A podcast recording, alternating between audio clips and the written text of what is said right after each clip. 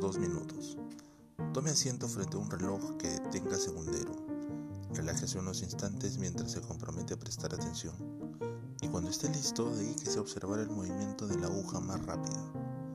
Durante un par de minutos dirija su atención al movimiento del segundero, como si nada más existiera en el universo.